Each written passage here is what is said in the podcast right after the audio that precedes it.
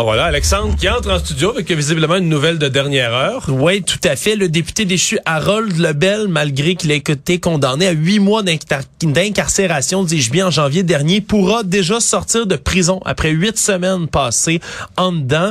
On dit du côté de la Commission québécoise des libérations conditionnelles qu'il exprime des regrets sincères, fait preuve d'empathie envers sa victime et que durant sa détention, non seulement il se serait démontré repentant, mais après, après avoir nié l'agression tout le long de son procès, semble-t-il maintenant qu'il croit totalement la version de la victime reconnue avoir fait donc commis une agression sexuelle, parle qu'il relie souvent régulièrement le témoignage de sa victime, que ça le touche beaucoup, admet avoir été trop insistant envers sa victime, a parlé de sa consommation d'alcool également, disant que c'était exutoire à ses problèmes sur le plan personnel autant que professionnel. Donc il ne nie plus cette agression sexuelle qui serait survenue sur une jeune femme en octobre 2017 lorsqu'elle était de passage à Rimouski qui serait survenue. En gros, sur le plan de l'attitude en prison, c'est exactement le contraire d'André Boisclair. Oui, exactement. Là, André Complètement le contraire. On avait refusé sa libération conditionnelle tout d'abord parce qu'il semblait pas être capable de faire un cheminement mental envers les agressions qu'il a commises. Et là, pour Harold Lebel, c'est tout le contraire. Et comme il semble que l'alcool a joué un rôle central dans l'agression sexuelle qu'il a commise, selon lui,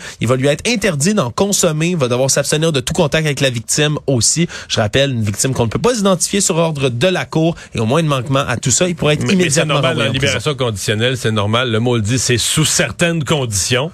Et euh, si lui lie l'alcool à son comportement, c'est un peu normal qu'on lui mette ça parmi ses conditions de remise en liberté.